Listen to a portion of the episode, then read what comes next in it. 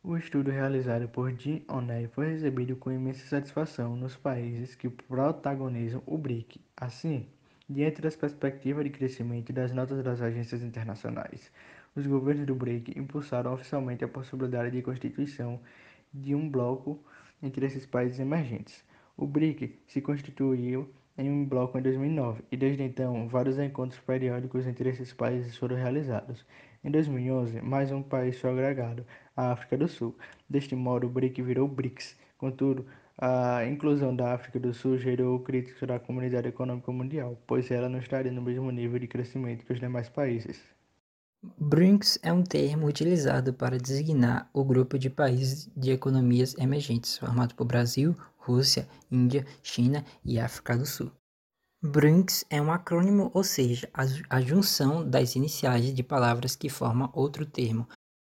Naquele momento, o crescimento brasileiro ainda tinha muitas dúvidas, bem como a Rússia, que estava estagnada. Já a China apresentava taxas de crescimento elevadíssima entre os demais e se destacava no cenário econômico mundial. O novo Banco de Desenvolvimento, popularmente conhecido como Banco do BRICS, foi criado em julho de 2014 e sua sede fica em Xangai, China. Com um hospital inicial de 100 bilhões de dólares, o objetivo da instituição é, um, é ser um banco de resgate e investimento para os países do bloco.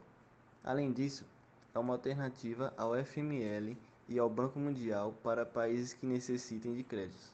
Segundo dados do próprio banco, em agosto de 2017, havia 11 projetos financiados pela instituição no valor de 3 bilhões de dólares.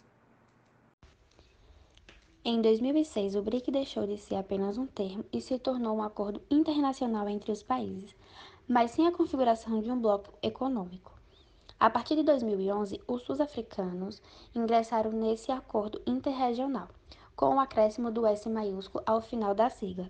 Vale lembrar que os BRICS não formam um bloco econômico, portanto, não há mercado comum, acordos comerciais e alfandegários e tampouco uma política necessariamente comum entre os seus integrantes. Os BRICS representam mais de 40% da população mundial e mais da metade do número de pessoas sofrendo com a fome e a miséria. Por outro lado, esses países apresentam sucessivos aumentos no IDH, ou seja, Índice de Desenvolvimento Humano, no BIP, que é conhecido como Produto Interno Bruto, e na renda de per capita nos últimos anos, foram responsáveis por cerca de 55% do crescimento econômico mundial, cenário no qual os países desenvolvidos contribuíram apenas com 20%. Oito anos após o seu lançamento, não há benefício algum em ser membro do BRICS, em termos de menores barreiras e facilitação de comércios, negócios e investimentos.